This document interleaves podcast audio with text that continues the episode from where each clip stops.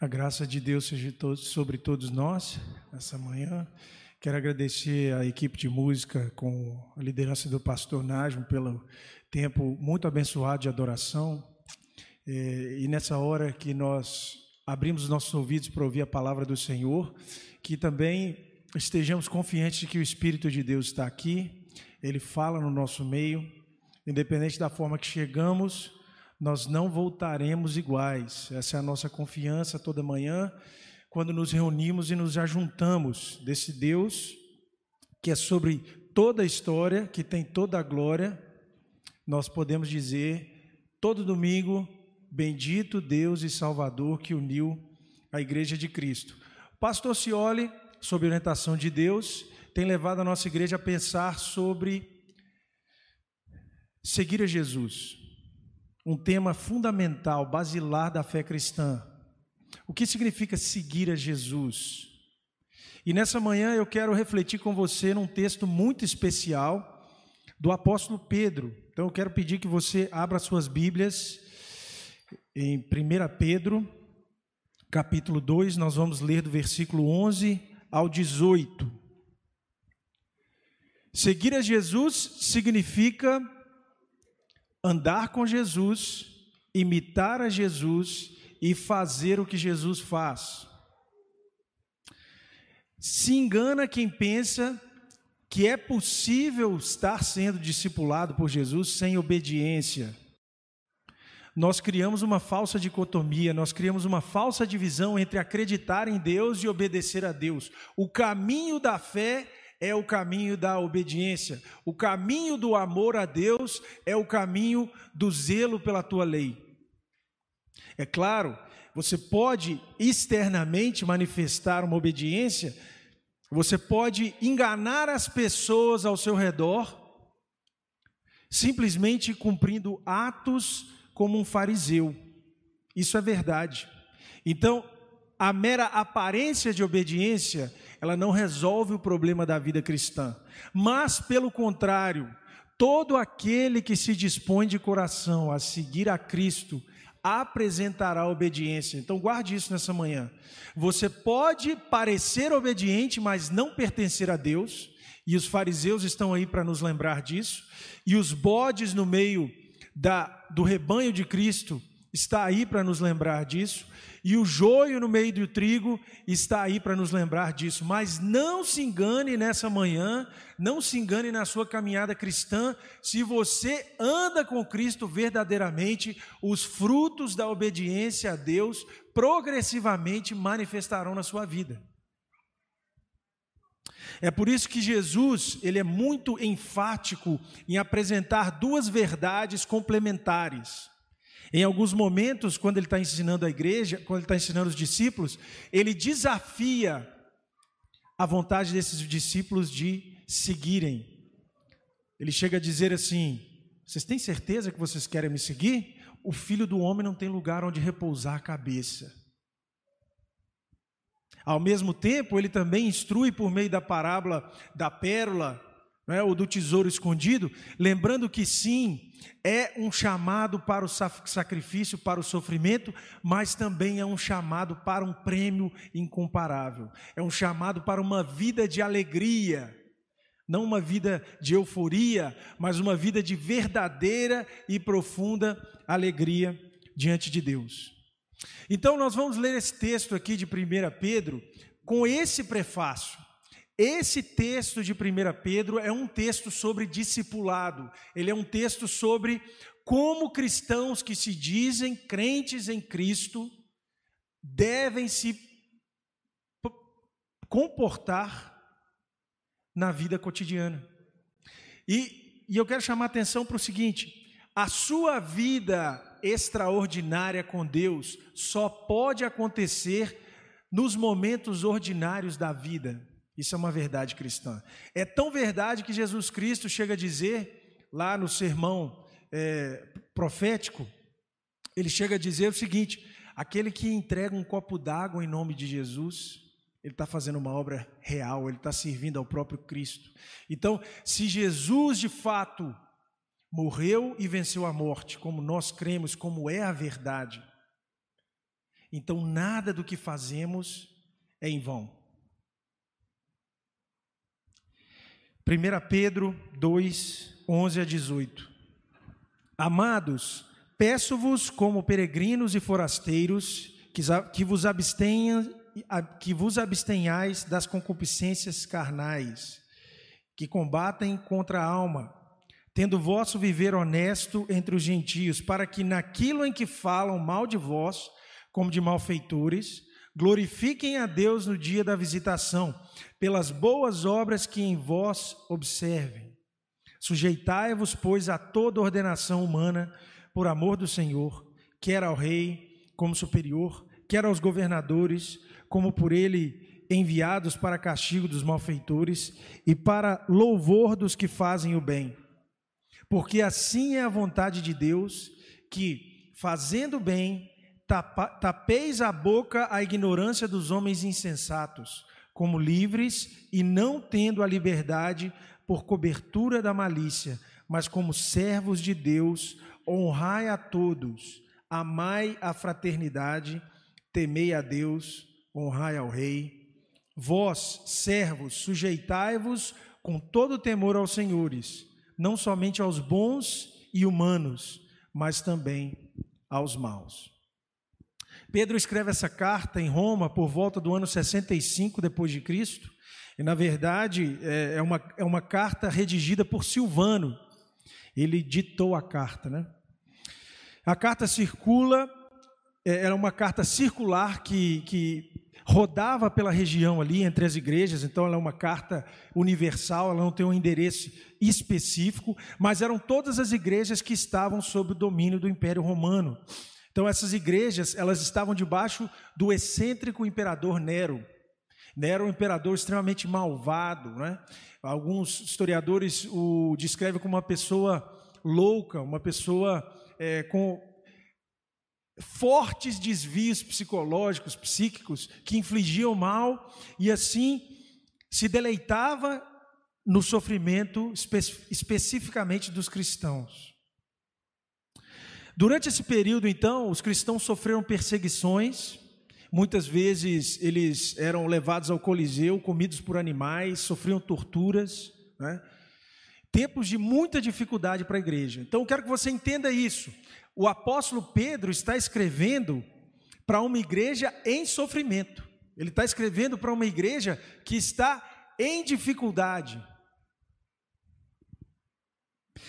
E mesmo assim, Pedro vai escrever para confortar, olha, confortar e confrontar. Confortar e confrontar essa igreja perseguida e, acima de tudo, encorajar essa igreja perseguida, esses cristãos que sofriam diariamente por causa da fé. Logo na introdução dessa carta de Pedro, Pedro ele vai louvar a Deus pela misericórdia pois ele deu pelo menos três coisas que marcam a história de todo cristão na face da terra. A primeira coisa que Deus deu por meio de Jesus foi uma nova esperança, então guarda isso.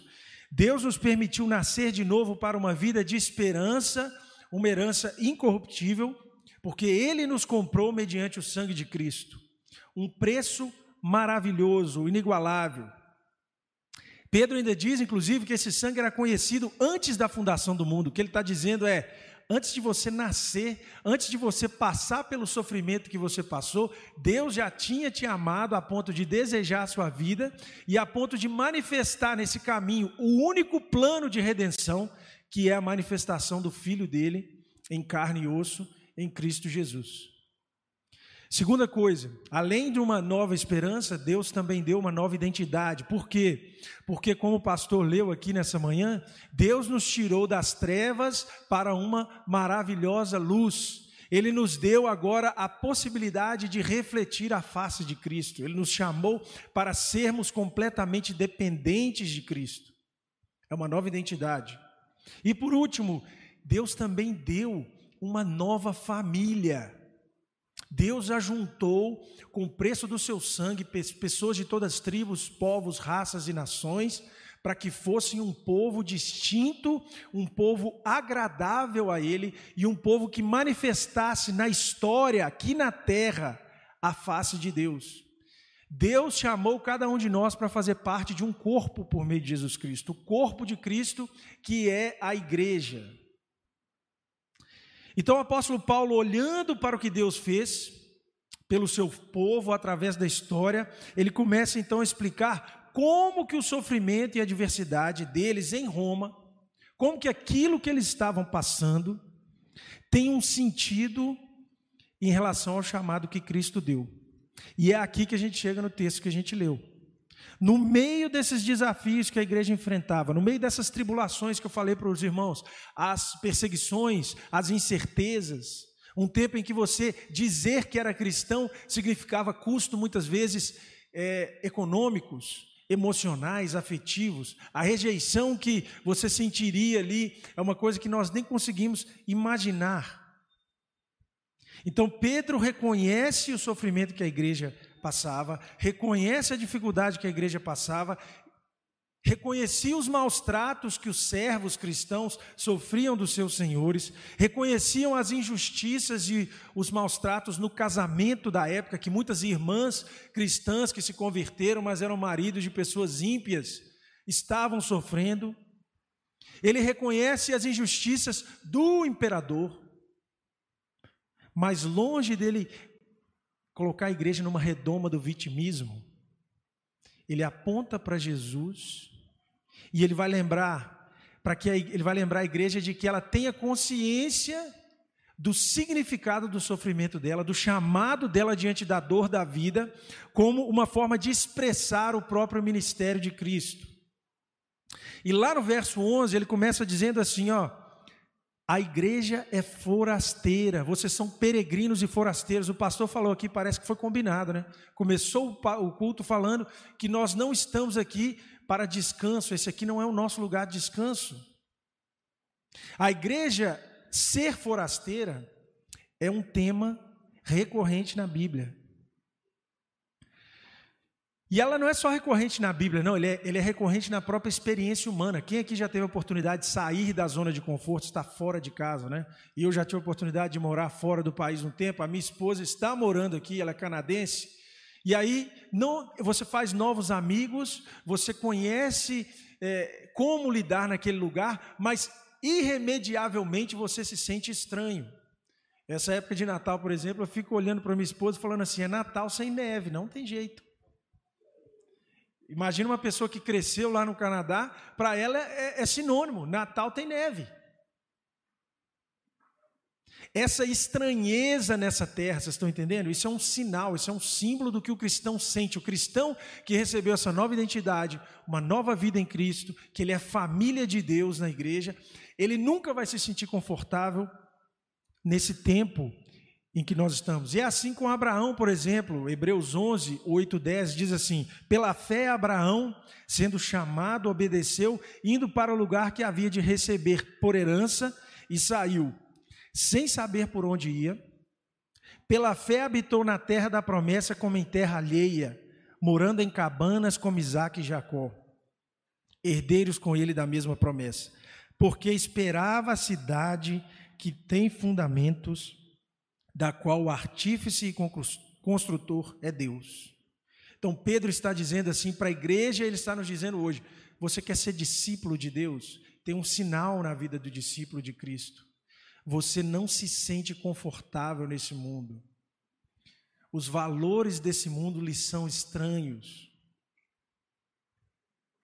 Os, assim como os nossos patriarcas, Pedro está falando, assim como Abraão, Isaac, Jacó, Todas as pessoas no curso do tempo que seguiram a Deus, que se colocaram aos pés de Cristo, não encontraram nessa terra um lugar de descanso. Essa terra tem sido confortável para você? Essa terra tem sido um lugar em que você é, se satisfaz plenamente em umas férias, em um bom final de semana? Eu não estou dizendo que você não pode celebrar esses momentos, eu não estou dizendo que você não deva, inclusive, deve guardar um dia da semana para você falar assim: ó, hoje eu não trabalho porque eu estou reconhecendo que Deus trabalha por mim. Hoje eu não toco no meu celular para fazer trabalho porque eu reconheço que o Senhor está trabalhando enquanto eu descanso. Essa é uma disciplina espiritual do discípulo que aponta justamente para esse fato. Essa terra não é lugar de descanso e por isso a única forma de você descansar não é aproveitando dos benefícios dessa terra, mas é se entregando como forma de descanso no próprio Senhor Jesus. Olha o que, que ele diz: O meu fardo é leve. A gente cantou nessa manhã, não foi isso que a gente cantou? O trabalho é de Cristo. Você não vai entender a beleza escondida nessa verdade se você fica sentado, preguiçoso, se você não se devota na sua vida com Cristo, no devocional, na oração, se você não trabalha no seu trabalho como alguém que trabalha como Cristo. Mas depois que você faz isso tudo, e você lembra lá do fundamento, qual que é o fundamento? Nós fomos aceitos em Jesus Cristo. O fardo dele é leve. Não, você é cristão, você trabalha demais. Eu trabalho demais porque eu descanso em Deus. Eu me entrego melhor no trabalho porque eu descanso. Eu me entrego melhor no, no zelo pela minha casa porque eu descanso em Deus. Ele está trabalhando o tempo todo. Ele nos dá motivação nova. Ele nos dá força para continuar. O segundo ponto, então, que Pedro vai lembrar, também no, é, nesse trecho que a gente leu, é que essa igreja, e assim você também, você está em guerra. Nossa, mas que palavra pesada, como assim estamos em guerra? A vida do crente é uma vida de paz, amém? É uma vida de paz que o mundo não compreende, é uma paz que o mundo não dá mas justamente porque ela é uma vida de paz, ela é também um chamado para uma vida de guerra guerra contra as coisas que, que querem destruir a paz que Cristo dá. Então veja, é um, são duas verdades que estão em duas faces da mesma moeda. Aliás, é uma verdade só, que tem duas faces.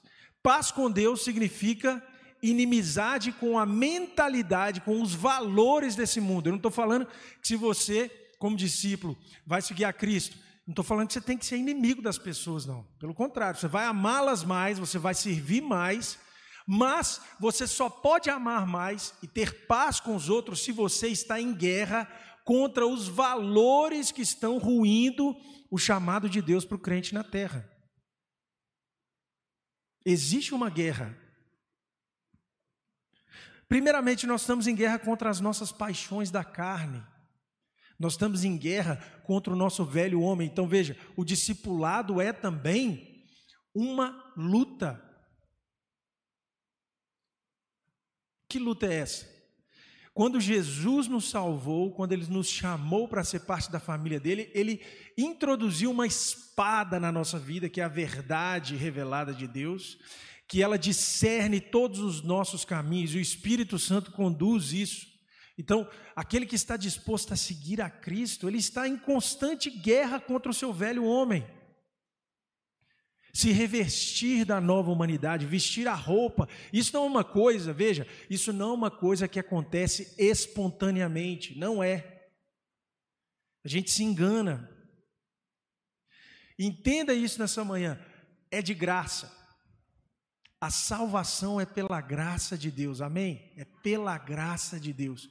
Mas é justamente que, porque é de graça, diz o escritor Bonhoeffer, justamente porque é de graça, custa tudo. Vocês entenderam? É de graça para quem reconheceu que não tem nada. É de graça para quem abandonou tudo e foi lá comprar essa joia. Então veja, o fato de ser de graça, a bênção que Deus nos dá na salvação, que é a bênção perfeita, não significa que não há esforço, entenda isso nessa manhã. A graça de Deus, ela é contrária ao mérito. Mérito é aquilo que você merece diante de Deus. Então veja, você não é salvo porque você merece. Tá claro isso para todo mundo aqui? Ninguém na face da terra foi salvo porque fez uma obra grandiosa. Deus olhou e bateu palma e disse: Veja, você merece entrar no céu. Você é salvo pela graça manifestada no sangue de Jesus Cristo, que morreu pelos seus pecados. Quando você era inimigo dele, ele pagou um preço para te tornar amigo dele. Glória a Deus. Mas veja, esforço é o produto da graça na vida do crente.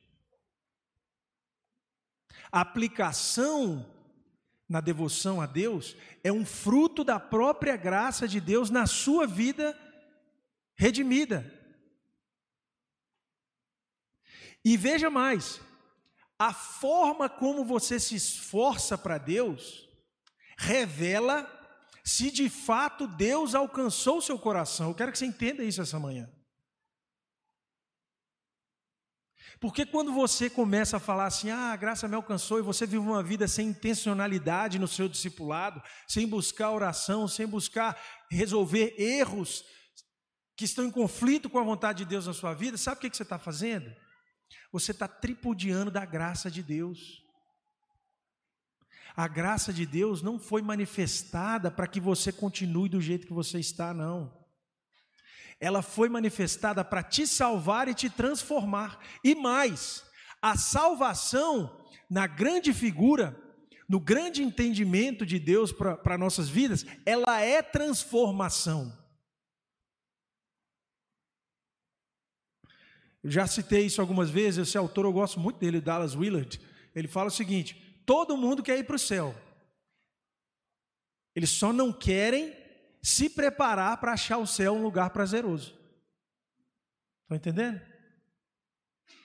Que céu é esse que você está vivendo na sua vida? Você acha engraçado as coisas que o mundo acha engraçado. Você acha importante aquilo que o mundo diz que é importante. Você vive uma vida que não começa de joelhos de dia e não termina de joelhos à noite. Você não conversa com Deus uma vez durante o dia. Você não tem humildade para olhar para alguém e falar: Eu errei.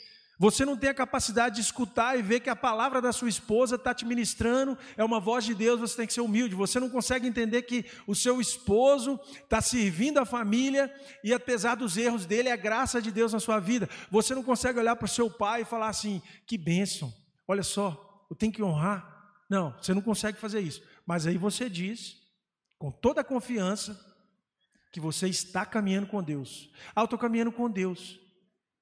Está ótima a minha caminhada com Deus, mas a minha caminhada com as pessoas ao meu redor está meio ruim. Eu vou resolver isso, mas o importante é que lá no meu coração, lá na minha intenção, eu sou uma pessoa que acredita em Deus. Meu querido, você não acredita em Deus.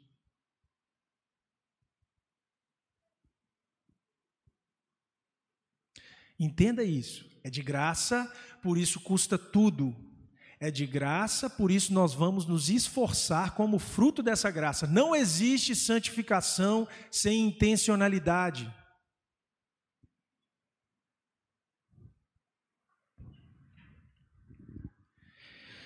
Diz que, que nós estamos em guerra. O apóstolo Pedro lembra a igreja: vocês estão em guerra.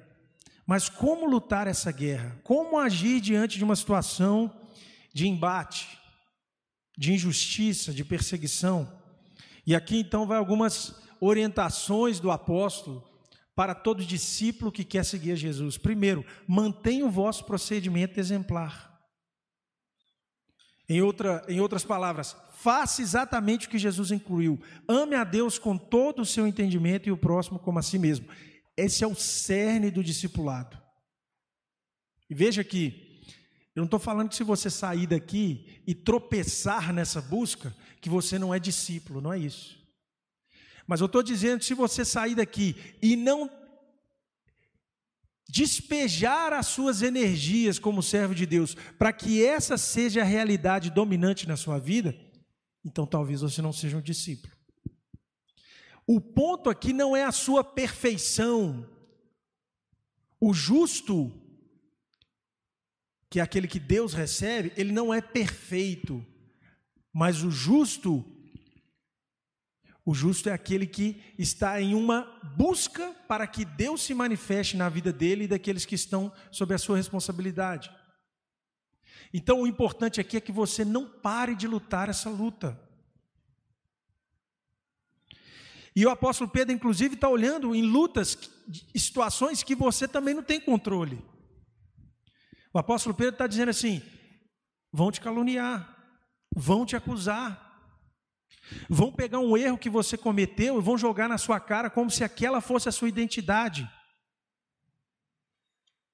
Eles vão inclusive rejeitar as obras boas que você faz, o mundo não vai conseguir ver que aquilo é bom.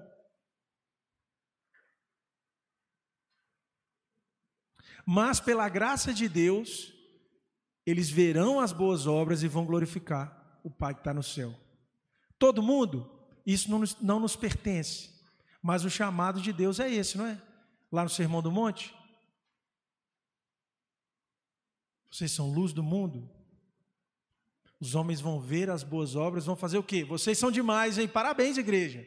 É isso que os homens vão fazer quando as boas obras da igreja de Cristo vai aparecer, quando a boa obra do discípulo aparece. As pessoas vão glorificar ao Pai. Que milagre! Que milagre! Eu te conhecia, eu sei quem você é, eu sei de onde você veio. Você não era assim, não. Isso aí é um milagre, hein? Isso é um milagre. A vontade humana sozinha não faz isso. Isso é um milagre. Quando você pega é, um historiador cristão, eu gosto muito, o nome dele é Rodney Stark.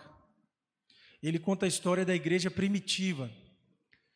Como que o cristianismo saiu de uma pequena seita na Judéia, né, porque era vista como seita, seita do judaísmo, e tomou conta do Império Romano inteiro. 300 pessoas ali essa fé foi espalhando pelo poder do Espírito a ponto do Império Romano inteiro virar.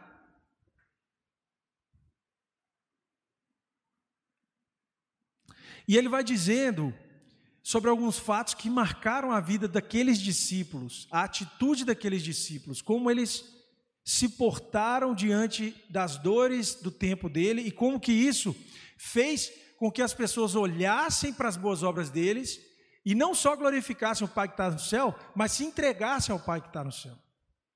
Ele cita, por exemplo, é, a diferença entre a forma como um cristão e um gentio, né, ou um pagão, lidava com a peste negra na época do Império Romano. Então, ele cita lá, por exemplo, que quando aquelas pessoas tinham uma cidade dominada pela peste, o lema romano era Viva a vida, beba, coma, celebre o momento. A vida romana era uma vida circular. Existe dor, existe alegria, foque na alegria, segue a vida. Então, quando começava a ter uma pandemia, na época da peste negra lá, sabe o que, que as pessoas faziam? Os, os romanos pagãos, eles fechavam a cidade, deixavam os doentes morrendo e saíam de lá. Aí no caminho, o Rodney Stark conta isso, no caminho que eles estão saindo da cidade, quem estava vindo? Os cristãos. Sabendo que iriam pagar um preço alto ali, mas eles pensavam assim: eu prefiro correr o risco de morrer por uma peste do que não amar o meu, não amar o próximo. Olha só. Talvez a gente vive em contexto diferente, talvez alguma coisa mudou, mas olha o que o poder de Deus fez na vida dessas pessoas. E você vê isso também, logo no surgimento da igreja, os primeiros orfanatos. Como que surgiu os orfanatos? As pessoas, aborto em Roma era muito comum, na verdade era, um, era um, uma espécie de infanticídio, né? era o abandono. Então, é, tinha alguns métodos lá, o Rodney Stark explica isso um livro muito bom chama Ascensão do Cristianismo. E tem um capítulo só dedicado sobre isso, a cultura é, de fertilidade de Roma. Por incrível que pareça, a média que os historiadores calculam é que Roma tinha, em, média, você vai pensar assim, ah, cada pessoa lá devia ter uns 10 filhos, né? cada pessoa lá devia ter uns 11 filhos. Não, a média era dois filhos. Porque, por exemplo, quando era menina, eles abandonavam. Para que, que você vai ter menina? É mais caro. Era assim que eles pensavam, olha a mentalidade. Os cristãos, sabe o que eles fizeram? Construíram uma casa, fizeram uma portinha e saíram falando para todo mundo aqui: se não quiser, não tem problema não, deixa ali na portinha, a gente cuida. Porque vida é uma bênção. Sabe o que aconteceu na igreja primitiva? O número de mulher convertida foi uma coisa absurda, a ponto de faltar gente para essas mulheres casarem. Uma das discussões que teve nos primeiros séculos do cristianismo era sobre aquela visão de Paulo de julgo desigual, e a, e a, e a discussão era: a gente vai liberar as mulheres para casarem com pessoas que não são cristãs, porque tem mulher demais na igreja. Por que tinha mulher demais na igreja? Ela era tão oprimida pelo Império Romano, mas a graça de Deus manifestada em atitudes de discípulos fez com que essas mulheres ganhar, ganhassem a dignidade que elas nunca imaginaram que iam ganhar. Então, isso é um primeiro sinal que o apóstolo Pedro está dizendo, pastor. Eu fico, impressionado com isso. Olha, o apóstolo Pedro ele está olhando para a ideia do discipulado, para a ideia de seguir a Jesus, mas ele está falando assim: ó, o endereço para esse discipulado, a forma que ele vai se manifestar no tempo e no espaço, é por meio dessas atitudes aqui. No versículo 13, por exemplo, ele diz: sujeitai-vos a toda instituição humana o que, Pedro? Submeter a Nero? Como?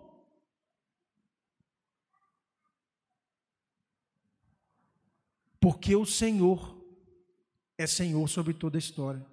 Porque Ele é soberano e Ele quer o melhor para nós. A nossa visão é muito limitada, sabe?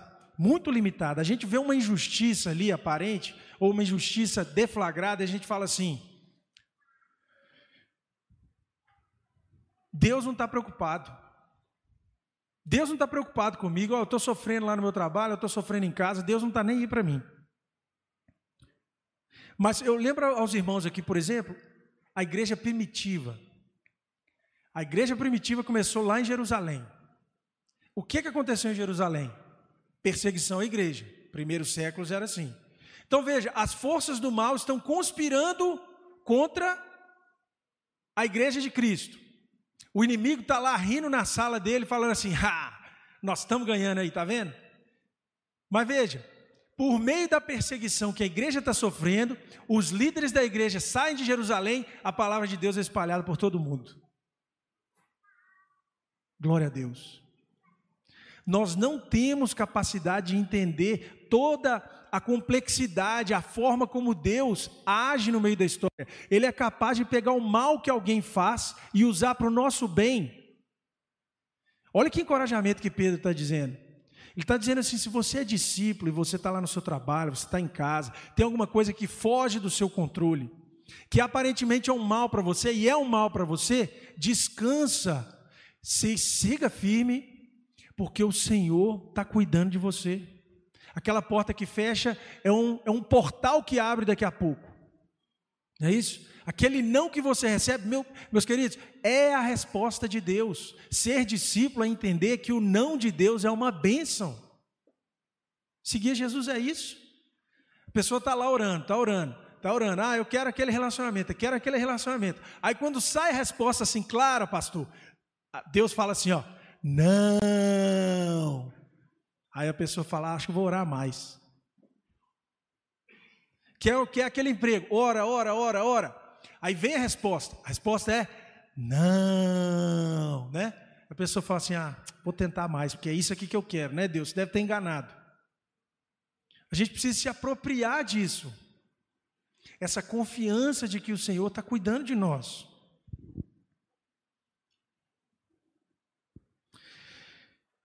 Por isso que essa ideia de submeter a autoridade é muito importante, porque quando você faz isso primeiro, você declara a todas as pessoas que você está obedecendo a Deus, que você confia que Deus governa o universo. Isso não é fácil, não.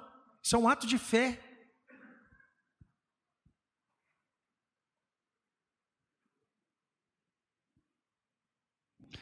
Mas e quando tem uma coisa que vai completamente contra Deus? A gente tem uma ressalva bíblica que em Atos 5:29 diz assim, ó, é necessário que o primeiro que primeiro obedeçamos a Deus, depois a autoridades humanas.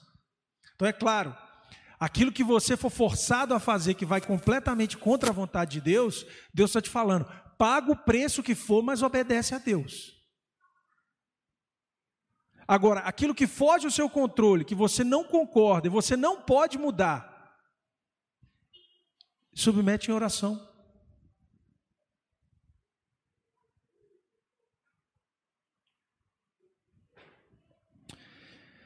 Então, o mandamento não é que você tem que seguir a autoridade civil cegamente, não é que você tem que obedecer às estruturas da sua empresa cegamente, não é que você tem que aceitar qualquer coisa que acontece em casa, não é isso. Mas é que você deve evitar fazer justiça com as próprias mãos e se submeter naquilo que não há conflito entre a lei de Deus e a lei dos homens.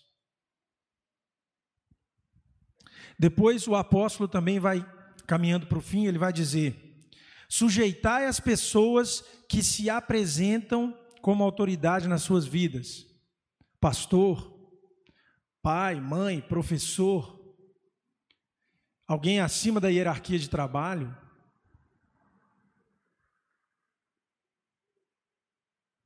E normalmente a coisa fica complicada, porque quando você pensa na sua própria história, você fala assim: ah, é, eu você não está me entendendo, você não sabe o meu caso. Lá no meu caso está difícil demais, está complicado demais. No trabalho está difícil, você não tem ideia do que, que é. Na igreja, então, né? Todo problema na igreja, a gente fala assim: ah, não, isso é insustentável. Se fosse no trabalho, levaria daquele jeito ali por 30 anos. Mas é na igreja, não dá. Aí passou de todos os limites. Nós vivemos com pessoas, e eu estou falando aqui, o pastor, pastor e pastores, né, são as lideranças aqui imediatas da igreja, nós todos seguimos ao pastor das nossas almas, que é Jesus Cristo, e embaixo dos, dos pastores aqui na igreja também tem os líderes de ministério, as pessoas que estão exercendo liderança. São pessoas humanas como eu e você. Então, quando você exerce o seu discipulado diante de Deus, você também está sendo chamado para quê? Para estender a humanidade. Se você está buscando seguir a Cristo, presta atenção nisso aqui. Se você está verdadeiramente lutando para ser um servo mais aprovado diante de Deus, no sentido de obediência, cada vez mais, uma vez aceito em Jesus Cristo, agora revestindo a sua vida da nova natureza, se você está lutando por isso, você vai olhar para as, suas lideranças com maior humanidade, porque você sabe que essa pessoa também passa pelos conflitos que vocês passam. Muitas vezes a gente não deu conta nem de colocar o devocional funcionando na nossa própria casa, a gente não consegue nem ler a Bíblia todo dia com a família, orar todo dia com a família, a gente não ora todo dia com a esposa, mas a gente vai lá na igreja, vê um defeito e fala assim: ah, não dá, passou de todos os limites. Às vezes, sua, o seu espírito de crítica é um esconderijo para a sua falta de zelo na sua própria condição, naquilo que você tem alcance para fazer. Então eu quero te chamar a atenção para isso. Não que as coisas não possam ser conversadas, não que você não possa somar, mas o nosso chamado é para qualquer que o Senhor Jesus disse. Primeiro você vai tirar o, o cisco no seu olho? Não, a trave do seu olho. Tem um pedação de madeira no nosso olho, a gente não consegue nem ver, e a gente está tentando tirar um cisco no olho do esposo, do marido, né, da esposa de um líder. Eu lembro aqui agora, inclusive, a frase do pastor Exaltino, falecido, né, um grande pastor da nossa denominação, ele dizia assim: se você achar uma igreja perfeita, não entre nela, porque você vai estragar essa igreja. É isso? A gente não tem essa noção, a gente vai perdendo essa noção. A gente senta num, numa posição de conforto, como se nós não estivéssemos sendo discipulados por Deus.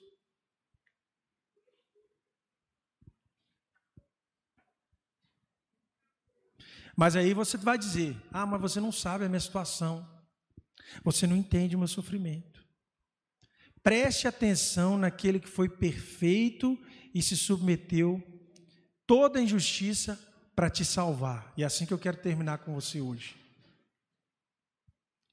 Quando a gente olha para o nosso sofrimento, ele parece grande demais. Quando a gente olha para os desafios que a gente enfrenta no discipulado, ele parece grande demais, mas quando a gente olha para o Senhor Jesus que nos salvou, a gente começa a entender que se o meu chamado para ser discípulo é o chamado de imitar a Jesus, A minha caminhada no sofrimento neste mundo, ela nem começou a parecer com o que Jesus passou.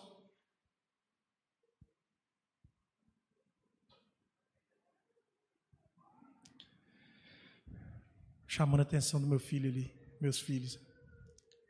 Em casa a gente conversa. Eu quero que você termine essa manhã aqui nesse nosso sermão considerando o seguinte: quem era Pedro? Esse é um ponto chave dessa mensagem. Quem foi Pedro? É o discípulo que cortou a orelha, a orelha de um soldado quando ele veio prender Jesus Cristo. É um discípulo que não tinha domínio sobre as próprias emoções. É um discípulo que negou Jesus três vezes. É um discípulo que falou: ó, se eles fizerem mal contra a gente, nós vamos partir para cima. Agora, veja o que opera sobre a nossa vida. Esse mesmo Deus é aquele que te ensina hoje, o mesmo Espírito que transformou Pedro, é o que pode transformar a sua vida.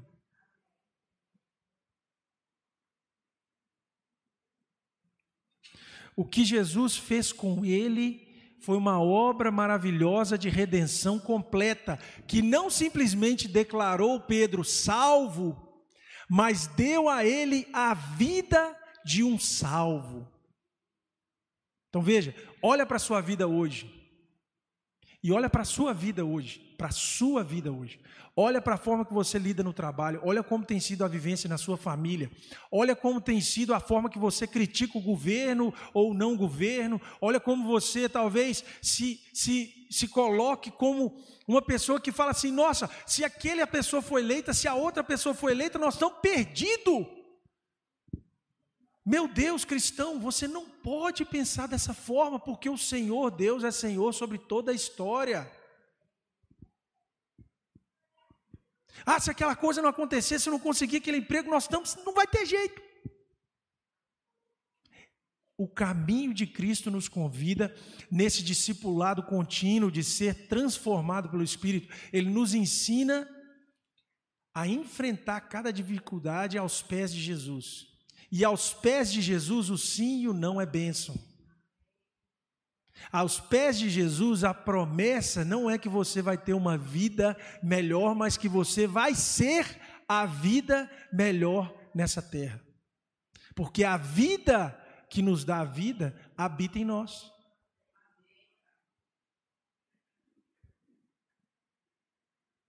Você está longe de Deus? Você tem falado assim para as pessoas lá fora: eu sou cristão, mas a sua mente está completamente dominada por coisas desse tempo. Os seus anseios estão completamente dominados. A gente a está vivendo um tempo, né, pastor, em que você acorda de manhã, a primeira coisa que você faz é olhar a notícia e já começa um, um desânimo, começa uma ansiedade, e não é a palavra de Deus mais que está dizendo quem você é e onde está a sua esperança, mas é a Rede Globo, é a CNN, é a notícia, o canal de televisão, é o comentarista, o blogueiro que está falando, gente, agora vai dar tudo errado, e você está ali introjetando aquilo, não é? Não estou falando que você não tem que ler notícia, não. Aliás, os grandes pregadores sempre falaram isso, né? O, o, cristão verdadeiro anda com o jornal debaixo do braço e a Bíblia do outro. Mas você tem que ler a notícia com os olhos da esperança. Você tem que ler. Já leu uma notícia em oração? Você já fez isso na sua vida? Eu quero te desafiar isso. Você, amanhã, começando amanhã, inicie o dia com o seu devocional. Depois, lá pelas oito, quando você já for lá, já puder ler a notícia, vai ler a notícia, tira um tempo para orar por aquilo. Você já orou por uma notícia na sua vida? Você já parou e leu uma notícia assim, Senhor, o que está acontecendo aqui? Como que isso, como que isso desafia a sua igreja? Como que isso desafia a minha vida? Em qual lugar está a minha esperança? Ore. O apóstolo Pedro está dizendo: olha, vocês estão aqui, nós, igreja, estamos aqui por uma razão, a razão é manifestar a glória de Cristo. A razão é ser transformado para uma vida do céu que começa agora. Como está a sua vida? Abaixa a sua cabeça e eu quero orar com você. Eu quero que você, nesse momento, reflita sobre a sua caminhada nessa semana que passou, reflita sobre a sua caminhada nesse ano. Pensa aí, onde está a sua esperança? O Senhor Jesus está te chamando, está te convidando para um discipulado constante. Ele está te lembrando que você está nessa terra para se revestir da vida de Cristo. Para abrir o seu coração para o Espírito de Deus que vai guiar a sua vida.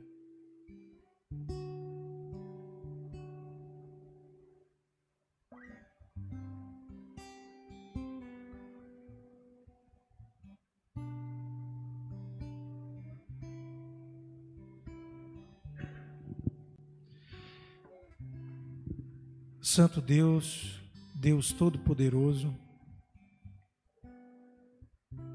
nós ouvimos essa palavra nessa manhã e reconhecemos que em tantos momentos da nossa rotina, nós temos largado o foco no discipulado, nós temos deixado de olhar para Teu Filho Jesus como o nosso exemplo, mas temos nos perdido em muitos momentos em problemas, com ansiedades, com coisas que fogem ao nosso controle, Senhor. E nesse momento, como igreja de Cristo, confiantes na tua salvação, que é plena, nós pedimos, santifica a nossa vida, Senhor. Dê-nos esperança e a esperança viva de que o Filho de Deus morreu, venceu a morte, vive está, vive está no trono de glória, governando a nossa vida.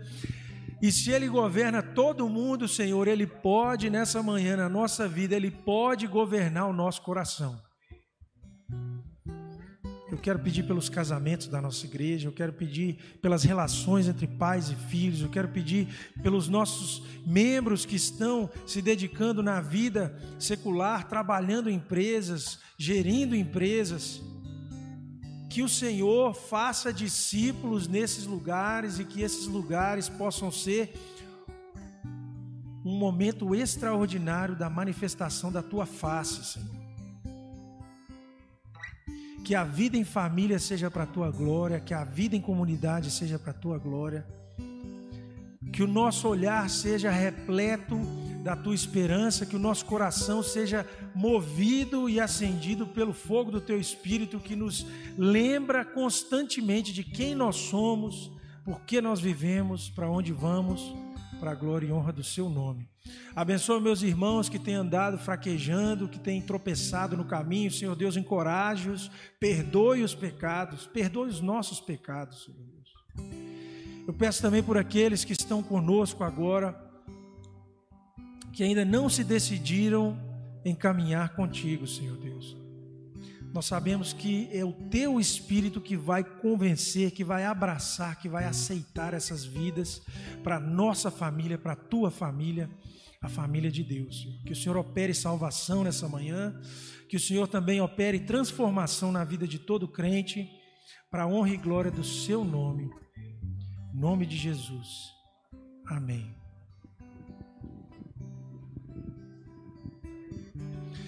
Meus queridos, nesse sentimento nós estamos encerrados.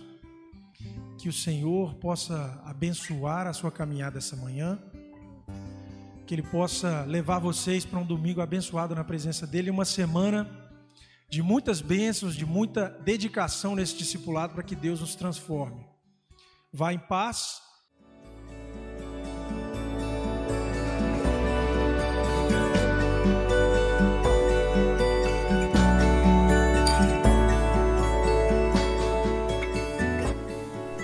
A Igreja Batista do Bom Retiro tem plena convicção de que a palavra de Deus é poder para salvar e transformar vidas. Nosso desejo é que essa mensagem tenha alcançado seu coração. Para saber mais sobre quem somos e em quem acreditamos, acesse ibbrpatinga.com.br.